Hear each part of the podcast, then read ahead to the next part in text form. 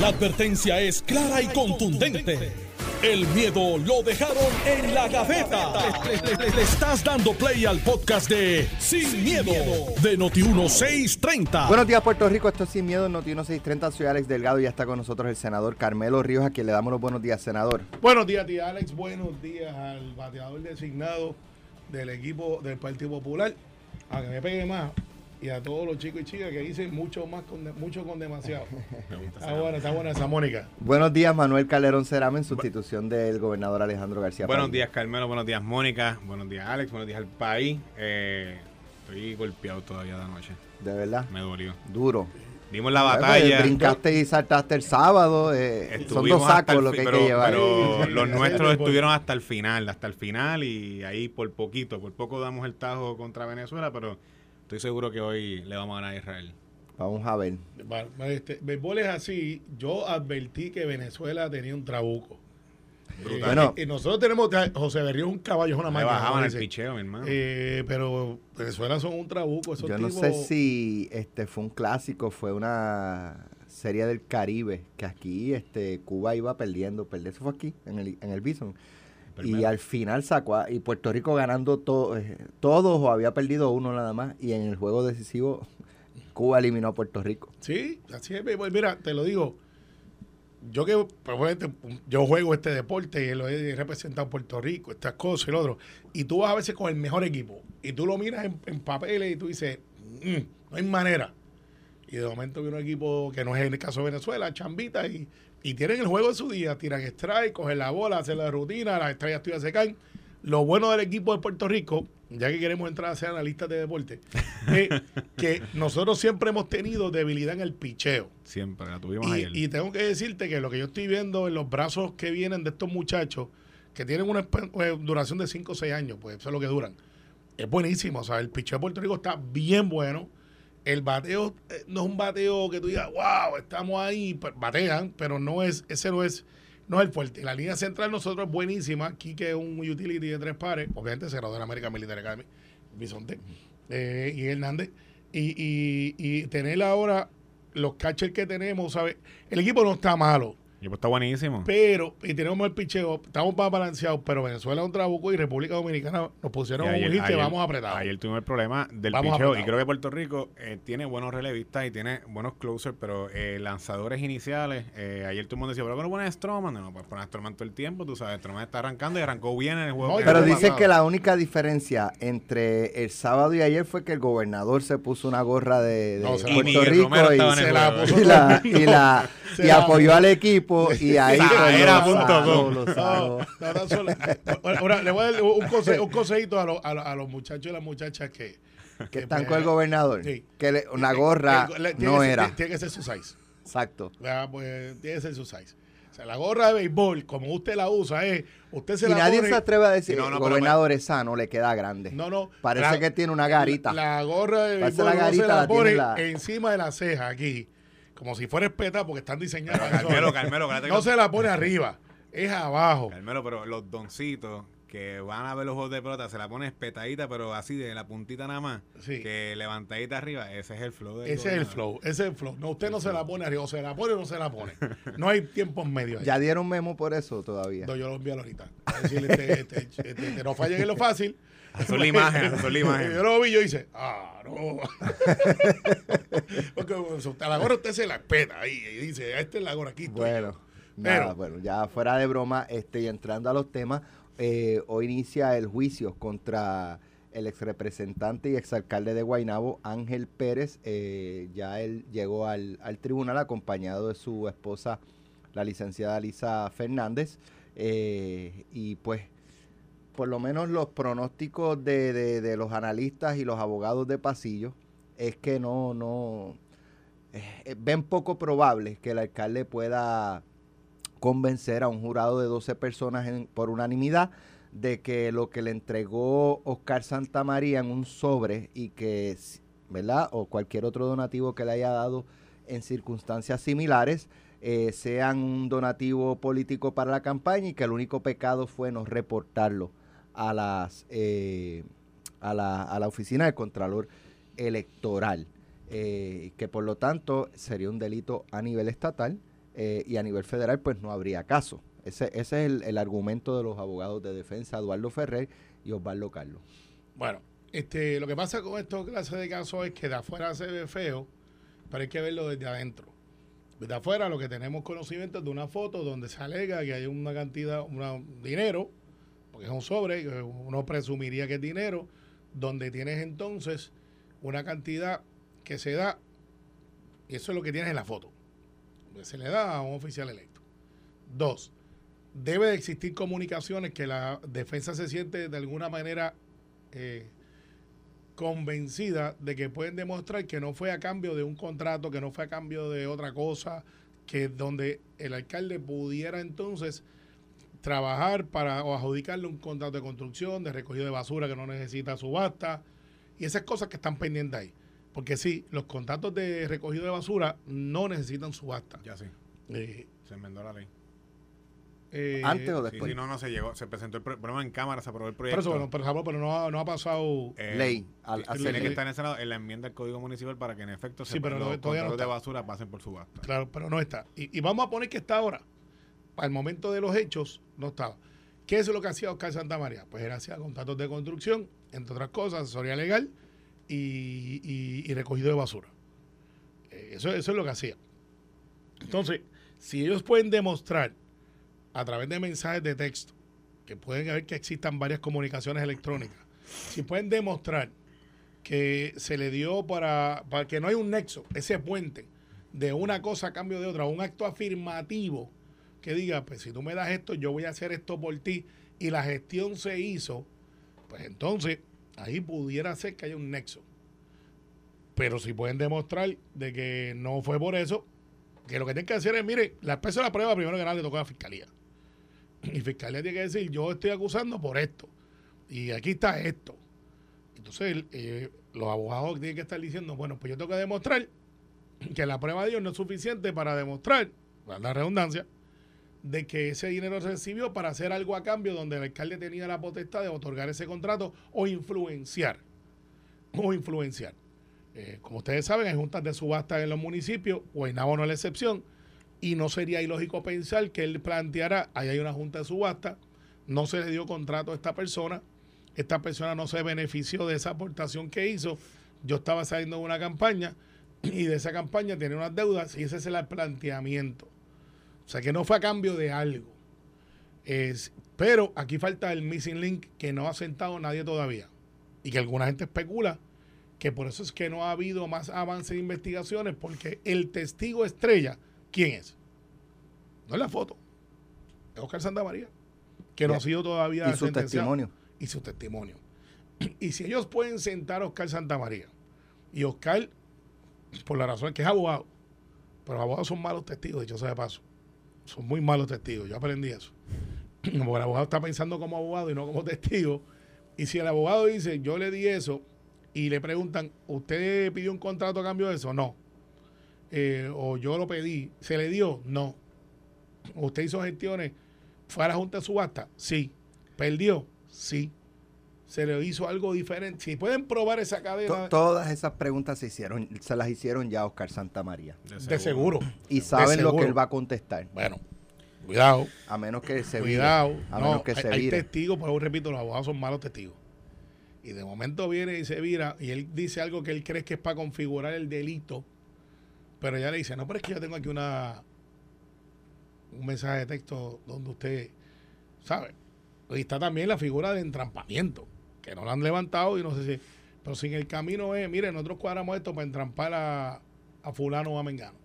Todo eso está ahí, Alex. Así que Osvaldo Carlos es un especialista en negociación. Eso ha sido su trademark. Es un buen negociador. Eh, y muchos de sus casos no van a juicio. Hay abogados que son buenísimos en eso y al igual que hay abogados que son buenísimos, que los traen solamente para escoger jurados. Son especialistas en eso. No llevan caso, pero tráemelo para que busque un jurado. si, Oscar- si, si Osvaldo Carlos va a juicio, hay dos cosas. Ya o la oferta. a juicio. Por eso, como está ahora. Pero en el juicio tú puedes virarte y decir, mire, ¿sabe qué? Este, no creo que los fiscales sean tan bondadosos. Pero si de momento hubiera, eh, y le dicen, mira, de 20 años te damos al 19.7 veces, pues, pues no va. O te damos al 18. No, yo quiero 8. Eh, pues nada, al final del día. Supuestamente eh, fue una oferta buena para el acusado. Ajá, ¿cuál es buena? Supuestamente, no sé. Bueno, pues no sabemos. Sí, Entonces, todo- todo eso es eh, al final, Es para, pasar, para pasarle, eso es especulativa. Si en el camino, si en el camino, Osvaldo cree que puede encontrar algo mejor, yo creo que esa es la estrategia. Trae un componente que es litigante, que es Eduardo Ferrer, pero si, si Osvaldo va a juicio es porque él cree que puede ganar. No creo que sea para perder.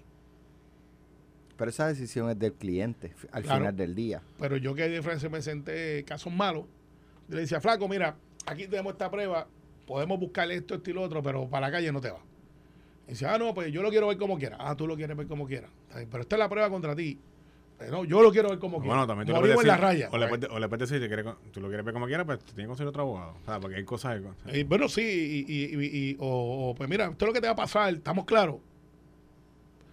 Y hay veces que pues, las cosas salen bien, a veces que salen mal. Punto, así es esto. Hay ca- tú tienes derechos. Los casos son buenos o malos.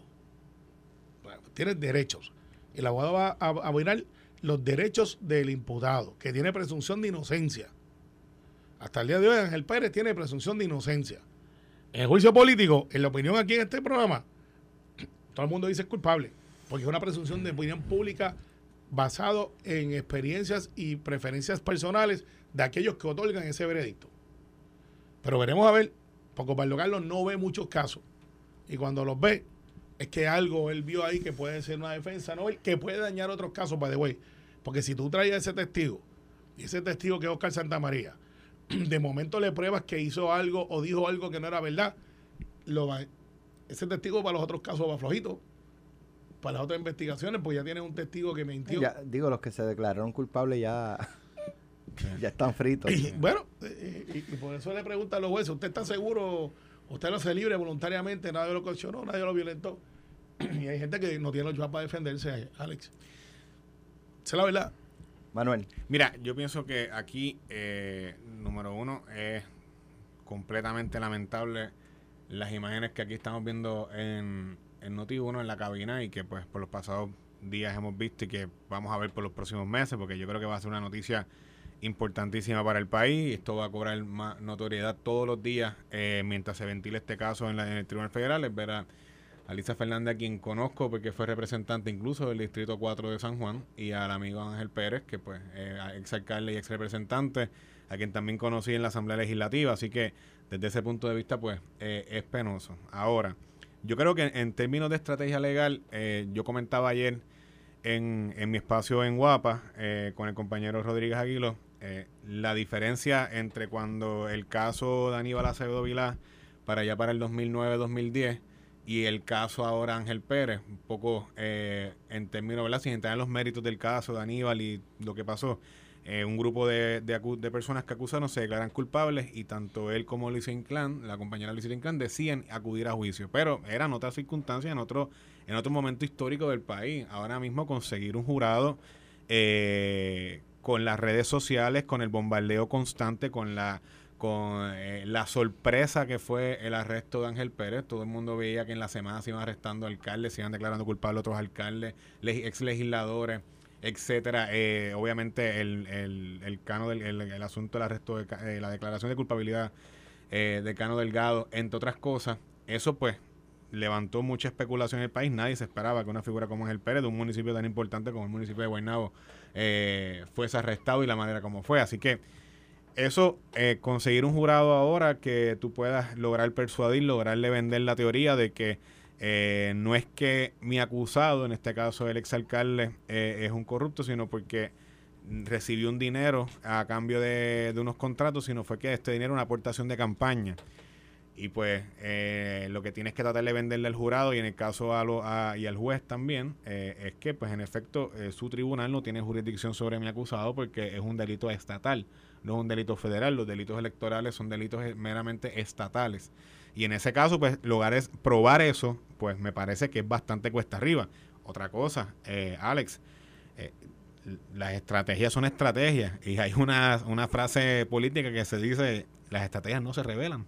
Entonces yo veo que el periódico, pues, claro, buscando dos cosas, imagino que los abogados de la defensa están buscando, pues, ir persuadiendo a un posible jurado de que entiendan de por dónde va la línea de, de defensa de un caso que va a ser de alto interés público como es este. Eh, pero yo no hubiese revelado esa estrategia o no hubiese dado ese ángulo a los medios de comunicación, porque creo que es una cuestión de, o sea, que tú tienes que empezar a probarla con los, casos se dilucidan en la, en la sala.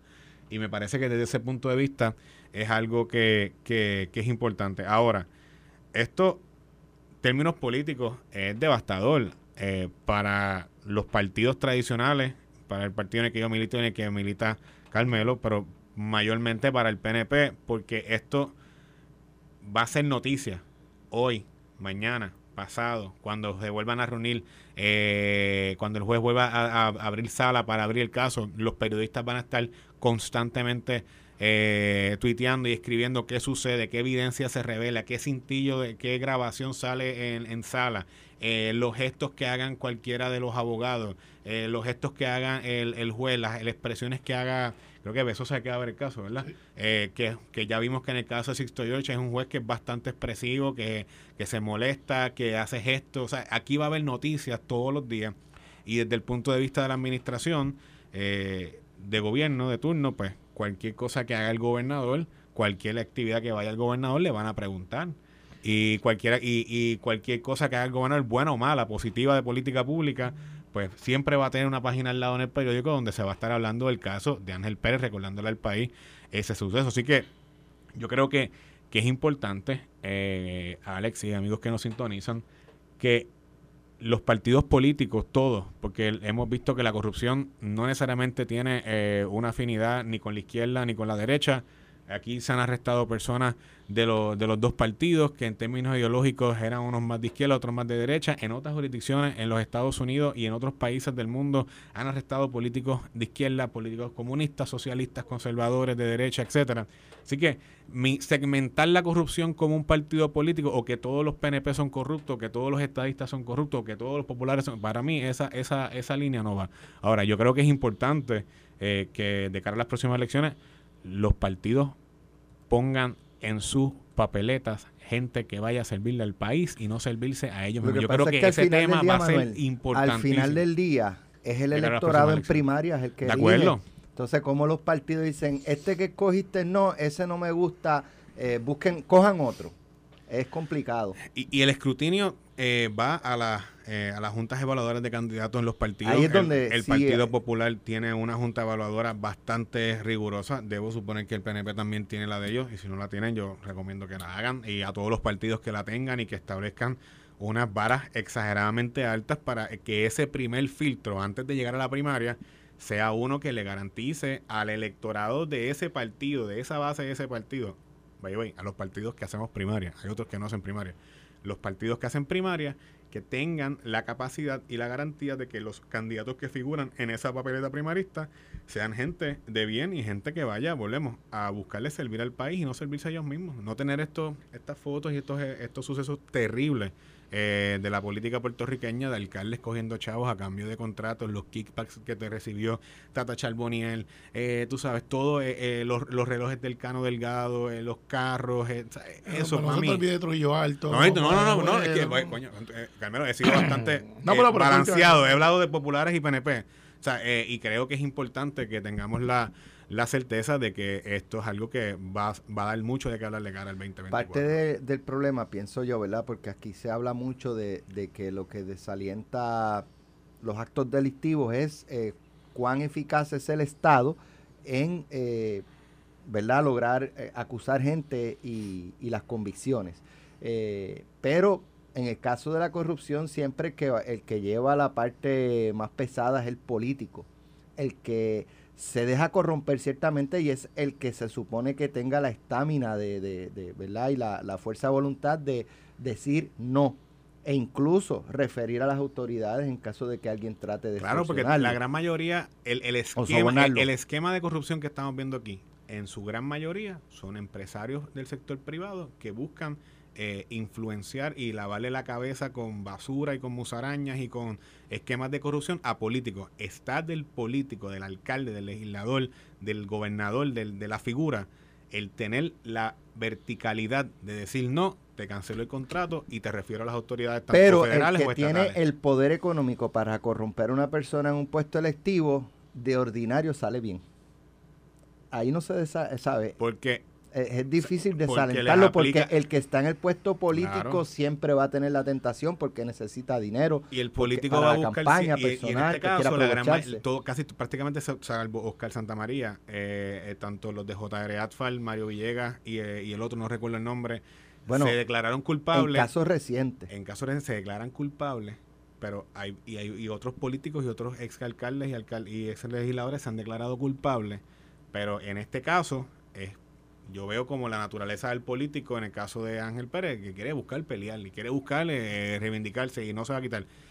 Yo lo veo bien cuesta arriba, lo veo bien cuesta arriba desde el punto de vista personal, creo que es devastador y para él y para su familia, yo creo que está bien cuesta arriba para su defensa mm, plantear esa, ese caso, plantear esa evidencia y lograr virar un jurado, volvemos, que no es lo mismo en el 2009-2010 con el caso de Aníbal, que ahora en el, en el 2023 con el calentón político como está de, de otras circunstancias, es mucho más cuesta arriba hacerlo ahora que hace O sea, 10 tú, o pla- 12 tú años planteas atrás. que los jurados, posibles jurados para el futuro, estarían contaminados por la prensa eh, y los apartes de prensa que se llama. O sea, no por la prensa, por su, por la- no quiero decir la agenda, sino por la, por lo- la publicidad de los casos. Y que la presunción entonces baja aún más dura, eh, basado en. Es un reto, eh, sí, lo es. lo- ay, No puedo estar en desacuerdo de eso. Pero creo que, eh, por lo menos, veremos a ver el primer día eh, cómo va lo del jurado, cómo va lo otro. el- Va- vamos a ver qué pasa, porque me sospecho que este caso no llega a ser. Estás escuchando el podcast de Sin, miedo, de Noti1630.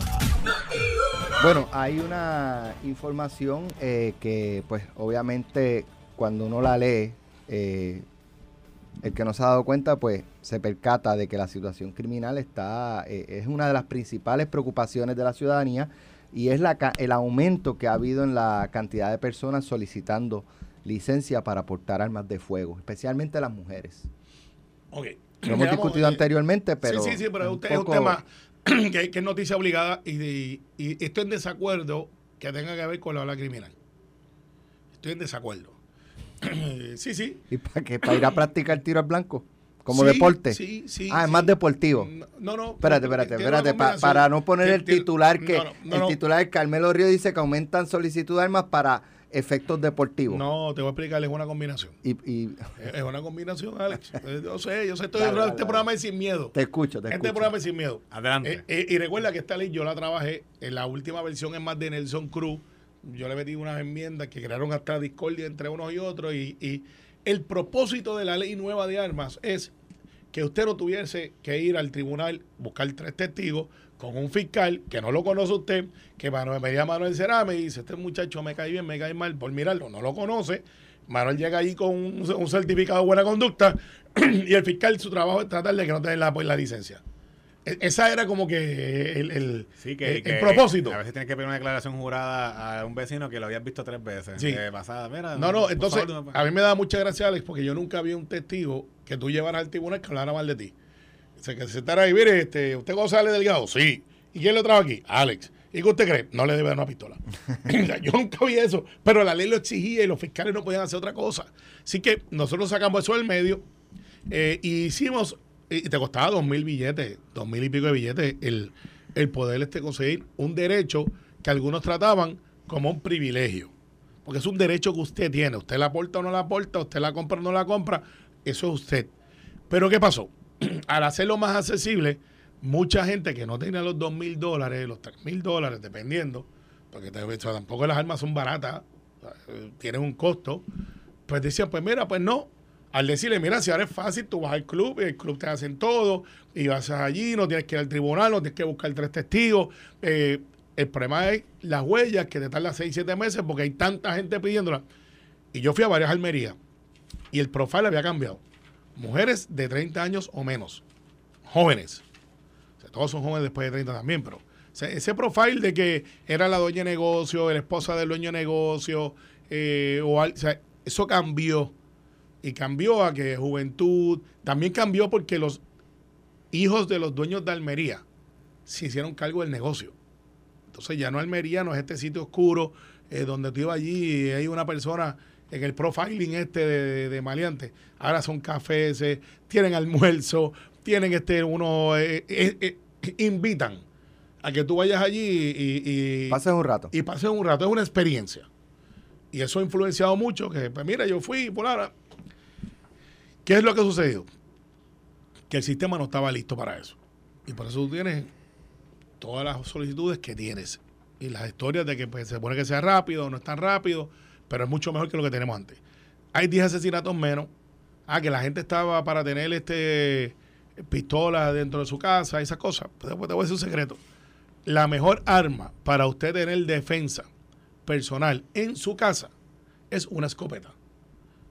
Porque la escopeta tiene un propósito de un área versus la puntería que usted tiene que tener con una pistola, que no es como en las películas, usted no es John Wick, usted no va allí y dispara y se caen cinco, ¿sabes? Eh, sí, porque hay gente que se cree que eso es así hasta que disparan el primer tiro y dicen, uy, eso no es un juguete. Usted tiene una escopeta. ¿Y por qué te digo que no es por el crimen? Porque no se están comprando tantas escopetas, que es lo que cualquier almero te va a decir. ¿Para qué usted la quiere, Alex? Ah, pues yo quiero, por si acaso Alejandro viene de noche y no me... Dios lo cuida. O fulano, pues yo que defenderme. Escopeta. Y están comprando pistolas. Así que hay mucha gente para tiro al blanco, hay gente que lo está en competencia, han crecido muchísimo. Yo creo que al final del día está la inquietud por la seguridad. También. ¿sabes? Mira, Eh, eso es yo quiero- lo, lo- ¿verdad? Este, Y- y con esto paso. tengo esa inquietud, eso lo mueve a, eh, y quizás una vez ya viendo el proceso y eso, pues ciertamente se queda, lo, lo va a practicar como deporte. Como deporte. Qué Pero chulo. su- lo qué que chulo. está en el fondo de, de- de- de su ¿verdad? Este, intención es una cuestión de protección ante la situación que se está viviendo en el país. Pero entonces, por la Pero eso, eso es una especulación de mi parte. No, no, y la mía opino. también. Yo lo he estado de él porque pues, yo frecuento esos lugares y soy miembro de, de par de clubs. eh, porque a mí me gusta. No tengo tiempo últimamente, pero sé que la experiencia cambió totalmente de cuando yo poseía el principio de exportación a la que tengo ahora, que es exportación también, pero el, el- el escenario cambió Te brutalmente. pregunto, antes habían dos licencias, la deportación y la posesión. Sí. Ahora solamente una, ¿cierto? Bueno, sí. Mira, yo pienso que el, el tema de la criminalidad es un tema eh, de los top 3, top 3 que hay ahora mismo en asuntos importantes a, que, le, que le importan a los puertorriqueños. Yo estoy caminando eh, ya eh, en mi distrito eh, y, y la constante, estuve caminando el pasado jueves en la urba- urbanización Santiago Iglesia. Eh, la constante de la gente es la seguridad, Alex. Donde quiera que tú te metas, en cualquier marquesina, en cualquier casa, en cualquier balcón, en cualquier cafetín. El problema es la seguridad, la falta de patrullaje, la gente, los carjackings han aumentado, esos son números, son datos. Los robos en San Juan han aumentado un 26%, esos son números, son datos que están ahí. Ah, que hay 10 asesinatos menos eh, en todo Puerto Rico. Son bueno, eh, sí, ah, eh, que hayan dos o tres asesinatos eh, sigue siendo, eh, para mí, no, no es una cifra, eh, o que hayan cinco por encima o cinco por debajo en comparación al año pasado, para mí eh, sigue siendo demasiado. Así que la realidad es que hay una percepción de un problema de falta de seguridad en Puerto Rico y más particularmente en las zonas urbanas y por eso pues toca eh, mi jurisdicción lo que a mí me ocupa en el municipio de San Juan. Así que eso es una cosa.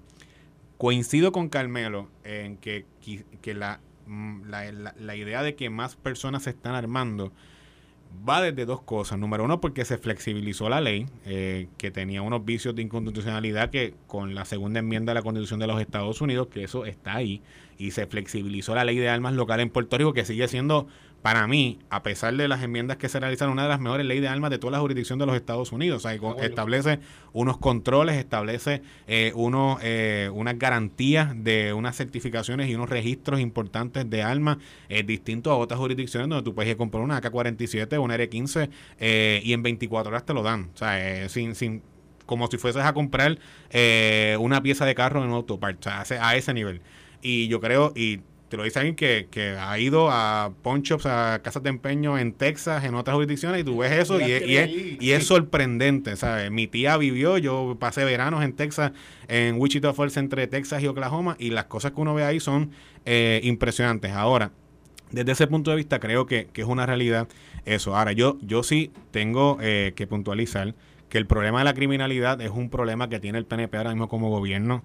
Eh, no es por darme golpes en el pecho, pero el que se sienta en esta silla eh, todos los días eh, fue gobernador y los números eh, de criminalidad bajaron considerablemente con políticas anticrimen implementadas en un momento donde Puerto Rico tenía mil asesinatos al año, aumentos en 60% en los delitos tipo 1, aumentos en los carjacking igualmente como estamos viendo ahora y creo que todavía, aunque la criminalidad está aumentando, más nunca está como la dejó Fortuño para allá para el 2007-2008 y creo que es importante que, la, que el gobernador y los alcaldes, y en el caso particular el alcalde Miguel Romero en San Juan, implementen y revisen las, eh, las políticas anticrimen que tienen eh, establecidas en sus respectivos municipios y, jurisdicciones y zonas policíacas para garantizarle que no tengamos un aumento en la ola criminalidad eh, de una manera tal que, que, o sea, que no podamos ni tan siquiera sentirnos que uno puede dejar a nuestros hijos salir de noche y que no les van a tumbar el carro en una luz a las 10 o 11 de la noche.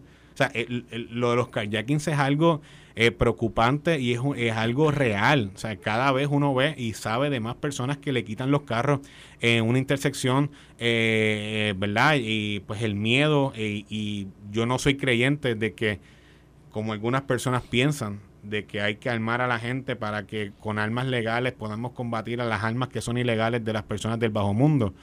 Pero en toda esta conversación, eh, hablando de las armas, hablando del trasiego eh, de armas ilegales, que es un problema también que tiene Puerto Rico, pues está el narcotráfico.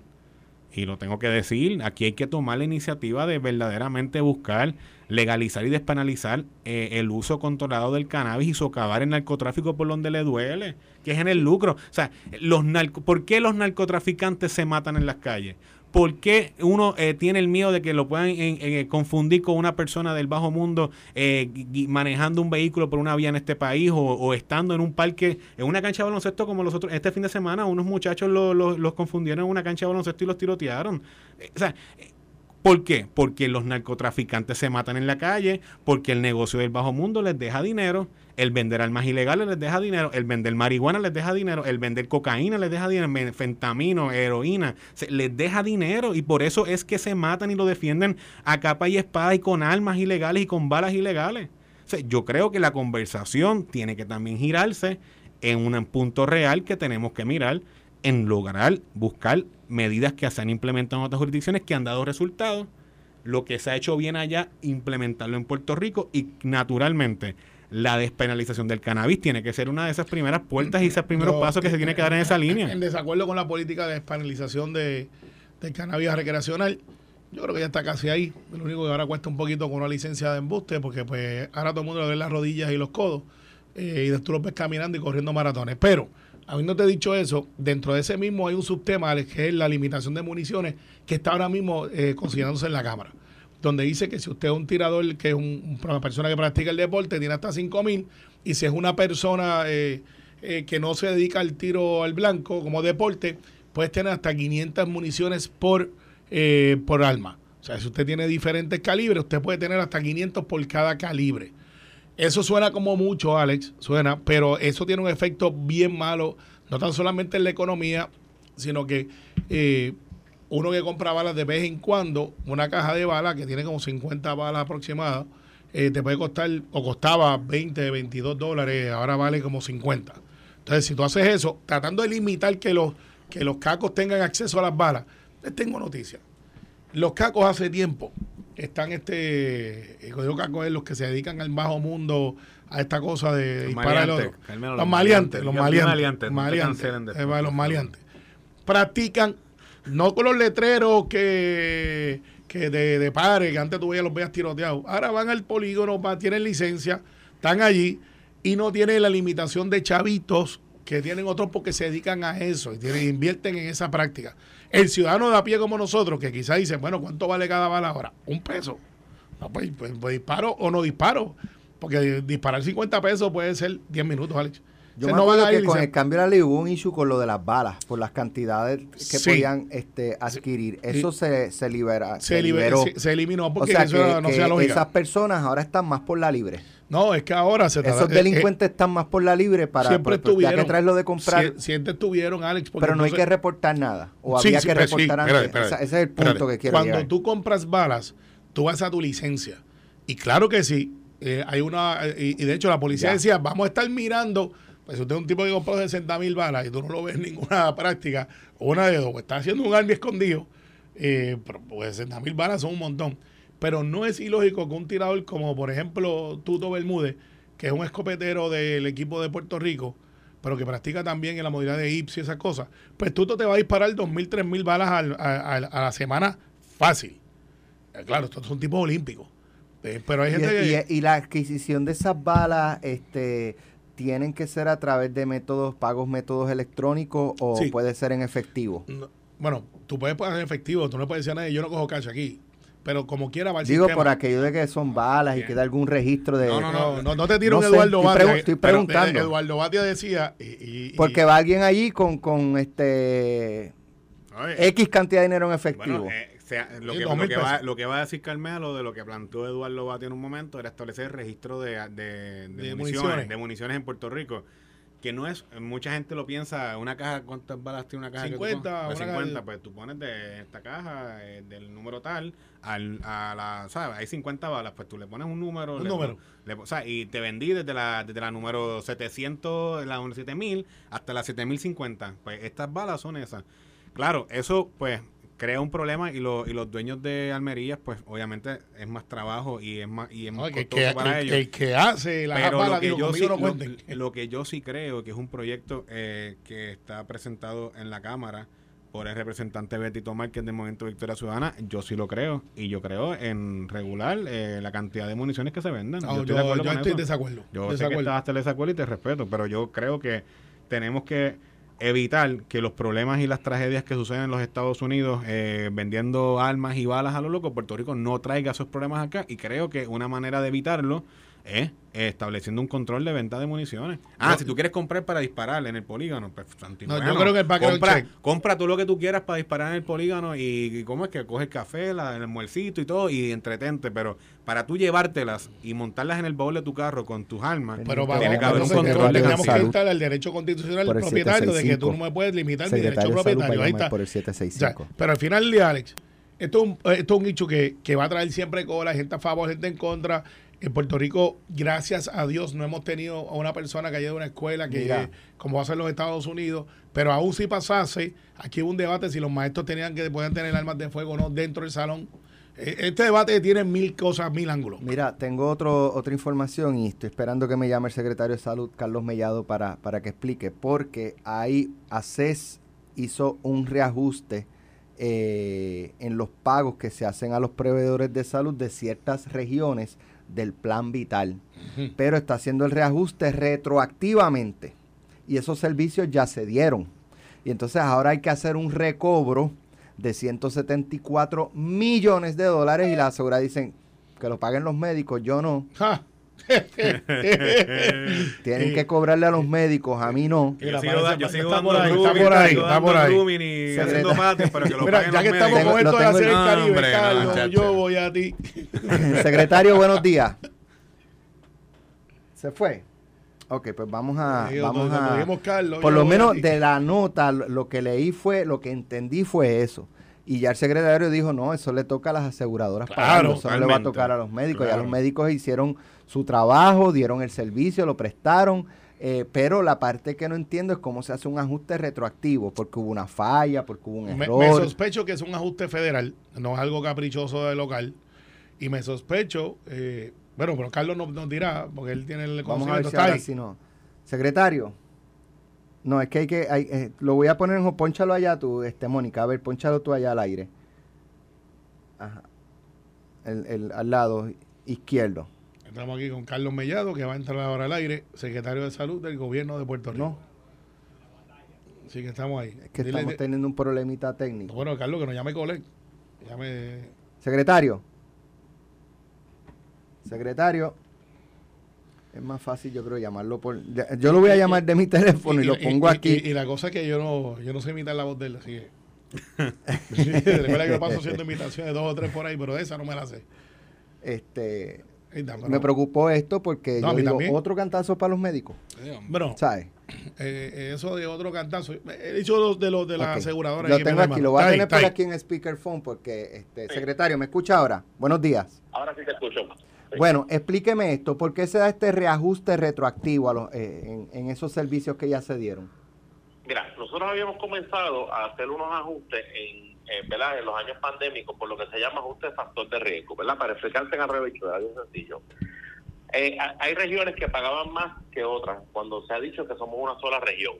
Esa, esa deficiencia en la prima, además del tiempo que se estuvo sin buscar servicios médicos, bueno, pues ciertamente hubo un dinero que a nuestro juicio eran 54 millones y, y, los actuarios así lo corroboraron, pues eh, ese recobro se está haciendo. De hecho, y lo digo porque lo, fue la única que todavía que ha pagado, Triple M pagó 19.5 millones que no tienen que devolvérselo a CES, porque el dinero que se le vuelve a hacer, los federales lo quitan. Es para que le paguen a los grupos médicos, para que a su vez los grupos médicos incentiven a los médicos que tienen trabajando. Eh, entonces, están diciendo que, que le van a recuperar, recobrar a los médicos lo que nosotros les recobremos. Eso es totalmente imposible. Y voy más allá todavía.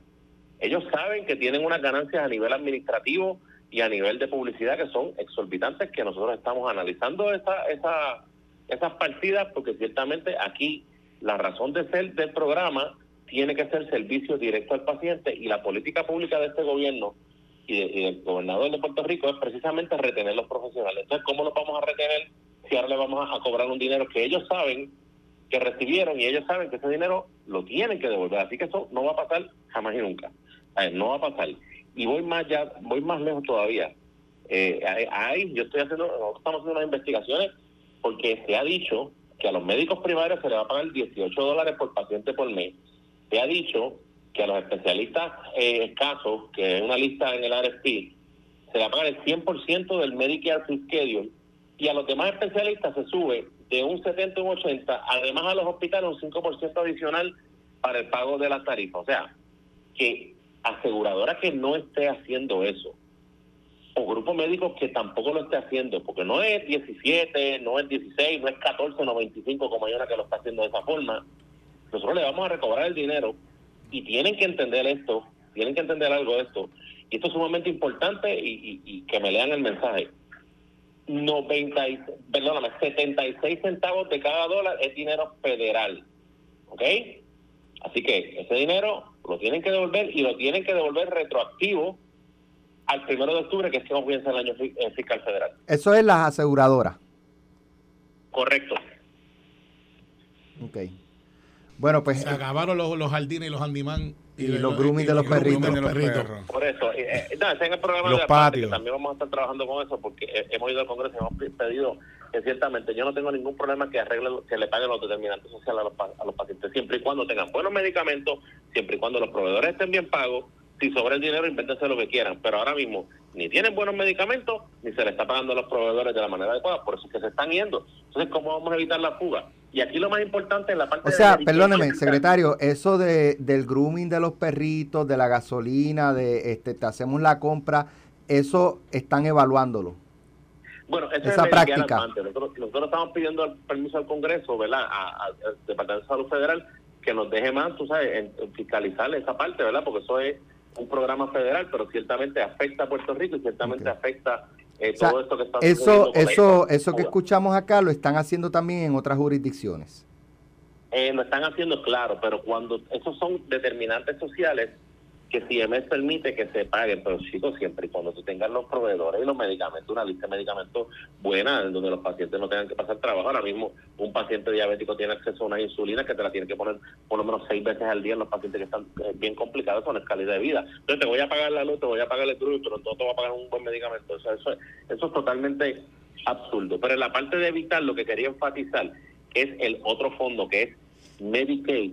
Quería enfatizar que nosotros vamos a estar velando porque se les pague. ¿Por qué? ¿Por qué se hace esto?